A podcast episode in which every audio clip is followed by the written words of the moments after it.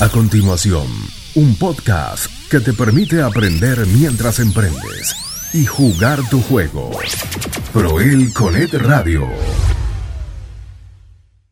Hoy tengo a un licenciado amigo que fue participante en Juego Empresarial 1 y yo dije, contra, tú tienes que estar en Juego Empresarial 2 porque tú tienes un conocimiento y tú, tú puedes constantemente compartes información valiosa del tema que quiero sacarle de información, que es sobre los tipos de contrataciones. Cuando nosotros decidimos tener empleados o contratistas, hay muchas dudas al respecto y hay personas que piensan que están haciendo las cosas bien, pero no. Ojo, vamos a sacar la información al licenciado David Santiago. Bienvenido, David. Mira, te vamos a aplaudir y todo. Bienvenido, licenciado. gracias, gracias, Rafa, por la oportunidad que me das hoy, ¿verdad? De poder esta vez incluirme como recurso. El año pasado, como muy bien dijiste, estuve en el otro lado y este año me, me pides que esté como recurso y para mí es un honor unirme con los demás que están en esta, ¿verdad? Es el grupo de, de, personas que estamos dando la oportunidad de, de, que las personas aprendan más y que puedan emprender, pero teniendo en cuenta muchos criterios y en este caso, desde mi perspectiva, desde una perspectiva legal, qué cosas tienen que saber para poder emprender y, hoy vamos a, tocar un poco ese tema de algunos, algún asunto importante de que deben saber al momento de contratar empleados o contratistas. Antes de llegar al tema, me gustaría que te presentara formalmente quién es el licenciado David Santiago, de dónde viene, de mi pueblo de ahí bonito, pero dónde viene formalmente, ¿verdad? Y, y, qué es lo que hace David Santiago. Bueno, pues Rafa, eh, yo soy primero, antes de ser abogado, maestro. Maestro de historia, eh, ejercí como maestro de historia tres años. Luego de eso me fui a estudiar derecho. Una vez me gradué, eh, desde antes de graduarme trabajé en un bufete de abogados que se dedica al litigio eh, civil. Y luego decidí emprender. Desde el 2021 abrí mi oficina, que la tengo ubicada en, en Ay Bonito, donde atiendo todo tipo de asuntos, ¿verdad? Legales, pero eh, siendo en el área de ahí bonito y pueblos limítrofes, uno de los pocos abogados que atendemos casos laborales. Además de eso, pues también tengo eh, desde el 2018 la oportunidad de ser profesor de la Universidad Carlos Albizu. Allí le ofrezco el curso de Derecho Laboral a estudiantes de maestría y doctorado del programa de Psicología Industrial Organizacional desde el 2018, justamente cumpliendo cinco años como profesor. Y pues también dentro de mi práctica privada, pues eh, también estoy, ofrecí recientemente, hace unos meses, un curso intensivo de legislación laboral para empresarios, para aquellos empresarios pequeños y medianos comerciantes. Lo, vi y por eso dije, yo tengo que tener a David aquí en el en juego empresarial porque presentaste un tema tan importante que es el tipo, cuando yo hago coaching de empresarios, cuando ayudo a, mi, a mis clientes, a mis estudiantes, todos, y, los escucho que ya están operando, después voy y doy, doy una vuelta como seis meses después, todos, casi todos, cometen el error en el proceso de contratación de empleados o de contratistas. Y yo dije, cuando te escuché promocionando el evento, yo dije, yo necesito que David esté aquí y que de forma breve podamos dialogar sobre el evento, porque todos ustedes que están conectados en, e, en este, en esta grabación eh, o contratan servicios o contratan empleados. Vamos antes de explicar diferentes ejemplos, vamos, por favor, defíneme lo que es un contratista versus lo que es un empleado. Pues mira, Rafa, este asunto no ha sido un asunto fácil de manejar para incluso los, los tribunales, eh, porque ha tenido que llegar el caso al Tribunal Supremo de Puerto Rico para y luego recogerse legislación aquí sobre cuál es la diferencia y cuáles son los criterios que tiene que tener un empleado versus un contratista. Oiga, y lo importante que es saber distinguirlos para poder entonces saber a quién yo estoy contratando. Por ejemplo, eh, lo que ha dicho el Tribunal Supremo de Puerto Rico y que está recogido en la ley, uno de los asuntos más importantes para poder clasificar a una persona como empleado es qué grado de control tiene el patrono sobre esa persona o el principal sobre el contratista. Mientras más grado de control tenga la persona sobre el empleado o sobre el contratista, más se parece a un empleado. O sea, no es un solo criterio, Rafa, son muchos criterios. Eh, uno de los, otro de los criterios, ese es el más importante, es el de grado de control. Mientras más grado de control haya, más parece un empleado.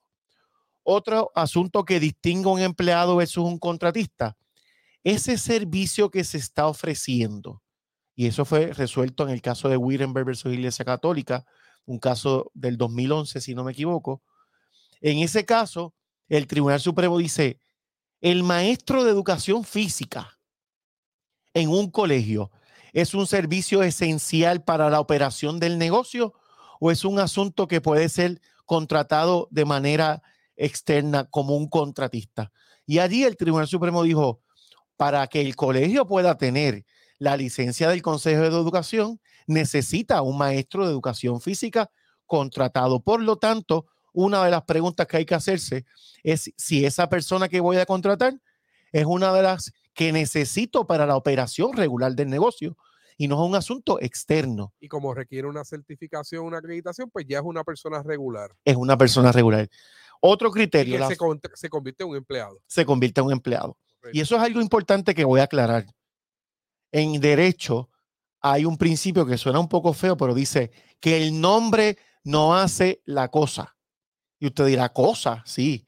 El nombre no hace la cosa porque el hecho de que yo lo catalogue como empleado o que lo catalogue en ese caso como contratista para evadir la responsabilidad de un patrono empleado, si lo catalogo como empleado, pero en la práctica es un, eh, perdón, si lo catalogo como contratista, pero en la práctica lo trato como un empleado, los tribunales en Puerto Rico van a determinar que es un empleado y usted como patrono va a tener que pagar vacaciones dejadas de pagar, eh, días por enfermedad, eh, horas extra, todas esas cosas que normalmente a los contratistas no se le pagan, porque un contratista, por ejemplo, no tiene derecho a una licencia de vacaciones porque no es un empleado. ojo a todas las personas que tienen empleados, que por no hacer los empleados, los contratan como contratistas independientes, pero tú, tú que estás ahí, sabes que le das un horario de 8 a 5. Ahí está el grado de control. Ahí es control. Que lo regañas cuando llega tarde. Tú, e, es un contratista independiente. No hay una. No hay, tú no puedes tener un manual del empleado para aplicárselo al contratista porque es, o es empleado o contratista. Normalmente al contratista se le paga por hacer tareas, por llevar a cabo actividades. Por ejemplo, si tú que estás ahí tienes un beauty y tú vas a rentar una silla, tú haces un contrato de alquiler o un contrato, o a lo mejor lo renta, o a lo mejor contratas a la persona por servicio porque le dice, pues mira, este, necesito que, que recortes a 20 personas en el mes. Necesito que peines a 20 personas en el mes. Y tienes ese contrato conmigo. Ah, tú quieres que la persona esté 8 a 5 lunes a viernes, que te abra el negocio, que te cuadre, que te ayude a vender, que eso es empleado. Así mismo es, grado de control. Y ese es el, el, el factor más importante a la hora de considerar todo. De hecho, tú me pediste una definición, Rafa, pero realmente el Tribunal Supremo ha dicho que hay que ver caso a caso y según la totalidad de las circunstancias para determinar si se trata de un empleado o de una o de un contratista. Y voy a dar un ejemplo. Por, e, yo voy a dar mi propio ejemplo en mi oficina. Cuando yo decidí emprender, irme por mi cuenta, como dice mucha gente, abrir mi oficina y ofrecer mis servicios en Bonito, pues yo necesitaba un asistente. ¿Y qué me recomendaron algunas personas, Rafa? Contrátala por servicios profesionales. Pero yo precisamente es uno de los temas, es más, es uno de los primeros temas que yo discuto en mi clase de legislación laboral y fue uno de los primeros temas que discutí en el curso intensivo de leyes laborales que le di a pequeños y medianos comerciantes. ¿Por qué? Porque es determinante saber identificar si se trata de un empleado o un contratista. Si esa persona, yo le voy a exigir un horario. Si esa persona, eh, mi asistente, de hecho, usa el equipo que yo le proveo, ella ni siquiera trae equipo. Ella, el equipo que yo le proveo es el que utiliza. Le exijo, ¿verdad? Tiene eh, licencia de vacaciones. le pago los 15 y los 30, tiene una W2, eso, eso es otro de los criterios que dice el tribunal. Seguro social. La forma de compensación, seguro social. Mire, si se trata de todo eso, que usted le paga los 15 y los 30, que usted le, le retiene las contribuciones sobre ingresos según se le exigen a los empleados. A eso a los, a los servicios profesionales no se le exige. De hecho, Rafa, no sé si sabe, pero eh, las cosas donde tú ofreces servicios profesionales, usted, tú sabes que luego de 500 dólares hay que retenerle un 10%, 10%. y ese 10% se le retiene en cada pago si pasó de 500 dólares durante un año. Si yo le pagué 1.500 dólares a una persona que me ofreció servicios profesionales, la ley me obliga a yo retenerle el 10% en exceso de los 500. Eso no sucede con empleados, pero ¿qué sucede? Hay más responsabilidades de una relación patrono-empleado y de contratista eh, con principal. Claro que sí, por eso muchas veces la gente dice, bueno, pero es que luego yo la clasifico como empleada, no hay ningún problema, pero si usted la clasifica mal, se expone al pago retroactivo de vacaciones, de días por enfermedad, de horas extra, de todos los beneficios que tiene una persona que es un empleado. Y eso es uno de los riesgos o eso es uno de los criterios que todos tenemos que tener en consideración. Ah, pero por ejemplo, Rafa, yo tengo una, una boniteña eh, que estaba como estudiante que me estaba ofreciendo servicios en el tiempo que ella puede eh, para, para legal en la oficina.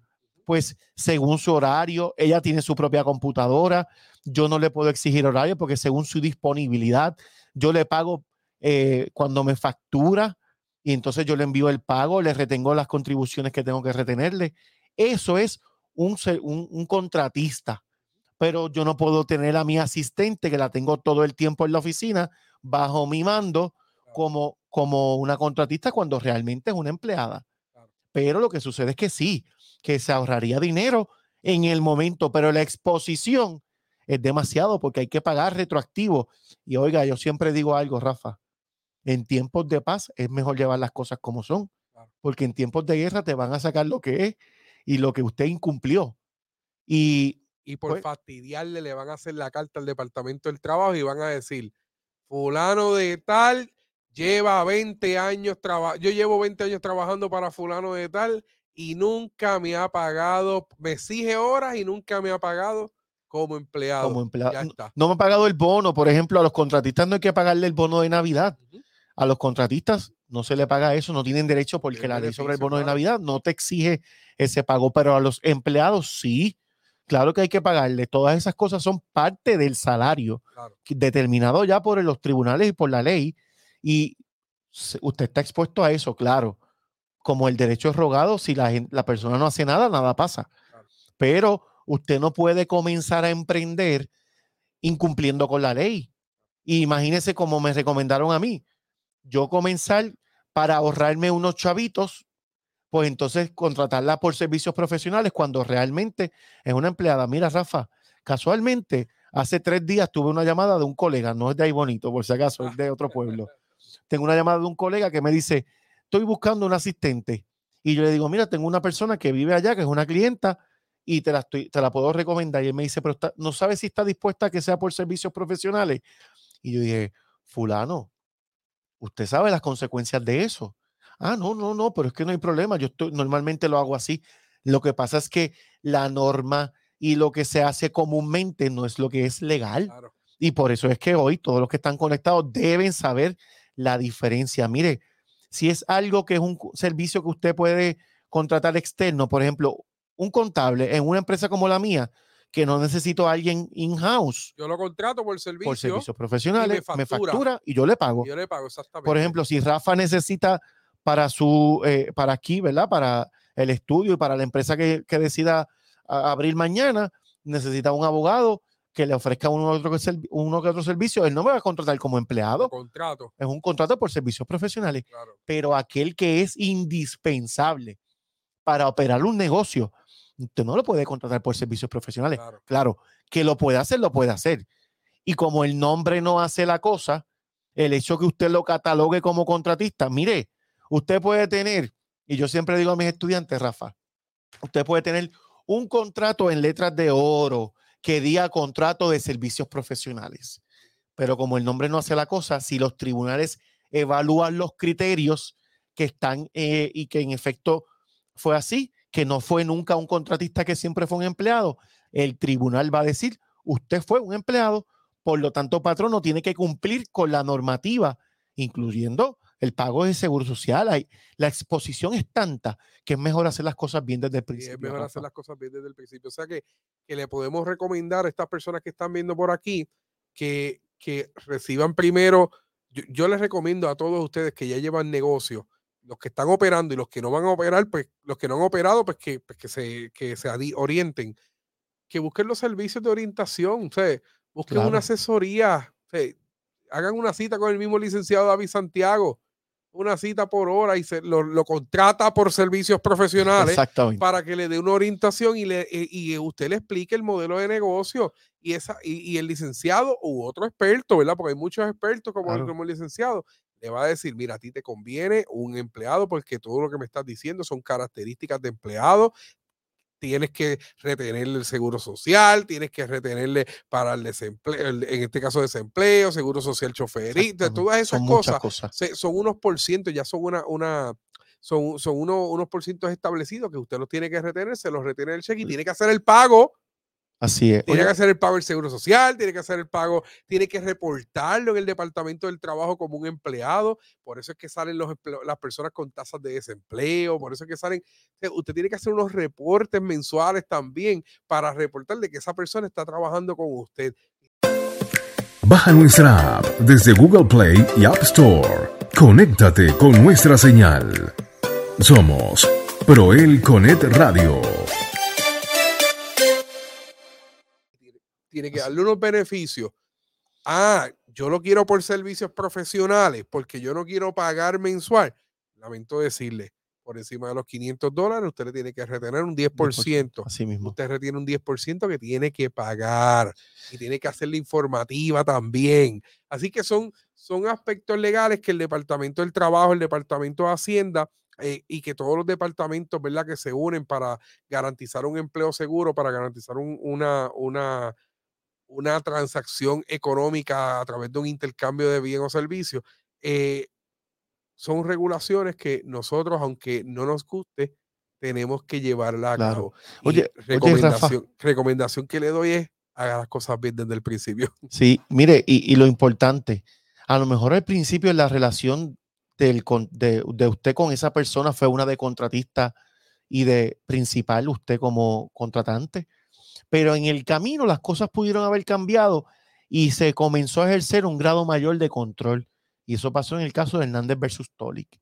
En ese caso, la señora Hernández estaba contratada como por servicios profesionales. Ella tenía su propia oficina, ella manejaba sus empleados, ella se le pagaba unas comisiones. O sea que todo parecía ser que era una contratista independiente y que no era una empleada. Pero ¿qué sucedió? En el medio de, eh, se nombró a un, a un, ejecutivo de Tolic que comenzó a intervenir cada vez más en las decisiones que tomaba la señora Hernández en su empresa. Y el Tribunal Supremo determinó que desde la contratación de esta persona en adelante las cosas cambiaron y de haber sido una contratista se convirtió en una empleada. Oiga, y a los empleados les aplica la ley 80, que es la que tiene que ver con despido injustificado. Y mire, y el tribunal dijo, eh, una de las defensas de Tolik fue, a ella no le aplica la ley 80 porque ella es una contratista, pero el tribunal tuvo que determinar, mira, le aplica porque ella siempre, bueno, porque ella a partir de cierto momento se convirtió en una empleada. Por eso es que la, en la práctica, aunque usted la, la denominó como, la catalogó como X o Y, se pudo haber convertido en una empleada o en un empleado. Y por eso es importante, Rafa, no creerse todólogos. no, lo sabemos todo. Busque, busque, ayuda. Sin duda. y para eso estamos. Estoy yo aquí en Ay Bonito. Hay otros abogados más que se dedican a esta práctica también laboral. Hay diversas asesorías. Busque asesoría. Es como si yo, a la hora de emprender, no busque una asesoría financiera y contributiva de cómo yo voy a manejarlo. busque, yo también tengo que buscar mi ayuda y mi asesoría porque No podemos saber, creer que no lo sabemos todo. Y eso es determinante, Rafa, para poder sostener una empresa. Imagínense que usted al tercer año comenzó a ver los frutos de todo ese esfuerzo y de la asesoría de todas las personas que Rafa trae constantemente y que tiene en este grupo de empresarios que están como recursos. Pero que al tercer año se, usted, usted prescindió de los servicios de una persona que siempre debió haber sido empleada o empleado y que luego la demanda por despido injustificado y le pide todo lo que tiene que pagarle. Mire, la mesada hay que pagársela si lo despidió injustificadamente. Y aunque usted lo catalogó como contratista, en la práctica fue un empleado y ese es uno de los errores más comunes que cometen los que comienzan a emprender. Y totalmente de acuerdo. Y, y, y por eso es que estamos aquí en Juego Empresarial 2, porque queremos darte las herramientas para que tú puedas conocer las dimensiones del empresario moderno. Y, y, y yo cuando escuché al licenciado David Santiago eh, promover su proyecto, yo dije, contra, e, es que es un tema que a lo mejor parece básico, pero es tan necesario porque cuando uno lo ve en la práctica, hay muchas personas cometiendo errores en contratación. Y como dijiste ahorita, cuando las cosas están bien, son, esto es amor y cariño. Pero cuando algo falla, van a buscar la manera de que usted falle. Y si le pasa lo mismo que el tribunal hizo con Tolic, que ese contratista independiente dice, pues mira, a partir, yo entiendo que a partir de hace tres años tú lo cambiaste a empleado, así que págale la mesada por los pasados tres años, págale las bonificaciones por los pasados tres años, págale los seguros sociales por los pasados tres años y le pagar la mesada por la ley 80, usted va a tener que tener un pote bueno en su negocio para poder resolver ese mega problema que lo causó usted mismo por no contratar por la, en la manera correcta. Por querer ahorrarse unos chavitos al principio. Por querer ahorrarse unos chavitos. A veces es doloroso, dice que es difícil, claro, pero póngase en el lugar de la persona. Póngase en el lugar de la persona. Contra, me están contratando por servicios profesionales, pero me mandan a hacer todo en el negocio, lunes a viernes, 8 a 5 no puedo coger ni vacaciones. Mira, que, que mi patrono no me da vacaciones. Pero que, que si usted es contratista independiente, usted se va. Usted le dice, mi contrato se acaba el 30 de junio, no me lo renueves hasta agosto, pues voy a coger el mes de julio eh, de libre por mi cuenta. El patrono no le tiene que pagar. Ah, yo tengo, yo tengo clientes, eh, Luis, este, este, David, tengo clientes sí. que le pagan bono de Navidad a los contratistas independientes que lo mencionaste cuando se te lo iba a decir ahorita. No, es que mi jefe no me ha dado mi bono. Y yo, pero es que usted es un contratista independiente. No hay derecho a eso. Tú no tienes derecho a nada. No, que los días por enfermedad. ¿Pero qué días por enfermedad si tú eres contratista independiente? Ah, usted, patrono, tienes empleado por contratista independiente, no lo tiene como empleado y usted le paga días por enfermedad y usted le paga bono, usted le está dando un, servicio de, empleado, pues entonces a usted le conviene amarrarlo como empleado porque le puede exigir más. Así. Puede tener más control. Así que usted tiene que analizar, por eso es bien importante la asesoría. Y esto es uno de muchos temas de complejidad, porque luego nos podemos adentrar, que no va a ser en este momento, pero hay personas que dicen, ok, lo contraté como empleado, y después me dicen, no, es que lo puse como empleado exento para pagarle un salario ah, fijo, para pagarle un salario fijo y evitarme tener que pagarle por hora. Ojo, esos son otros de los errores que cometemos, pero ya eso, eso es tema para otra conversación, porque se cometen tantos errores, Rafa, por ignorancia o por querer eh, ahorrarse un dinero. Y pues cuando uno va a emprender tiene que tomar en cuenta todo esto, de que si si yo me gané ya, tengo 15 mil dólares en ahorro, se pueden ir por, por un hoyo, por, por, no haber hecho las cosas como debía hacerlas desde el principio. y para eso están todos los recursos disponibles para ustedes, para poder orientarlo y que ustedes tengan en cuenta todas esas cosas al momento de, de comenzar un negocio. Oye, no solamente de comenzarlo, de los que están ya y están cometiendo este error, rectificarlo. Nunca es tarde, nunca es tarde para rectificarlo. Así es que es mejor empezar a hacer las cosas bien, eh, aunque ya, ya hayas cometido el error. Es mejor rectificar y no tener que eh, eh, seguir operando de esa forma y estar expuesto a unas cantidades que pueden ser grandísimas. me encanta, me encanta el tema, por un tema tan, tan delicado y que te pueda ayudar a ti que estás viendo este contenido a tomar la decisión correcta a la hora de emprender. David, si, si las personas quisieran eh, recibir tus servicios de asesoría, consejería, si, quieran, si quisieran llamarte a la oficina, ¿cómo se pueden contactar? Pues mira, mi oficina, los que son de Ay Bonito Cerca, está ubicada frente a la organización Hacienda Camila en Ay Bonito, carretera 7718, kilómetro 2.0 en Ay Bonito, pero también me pueden contactar a través de Facebook, licenciado LSDO.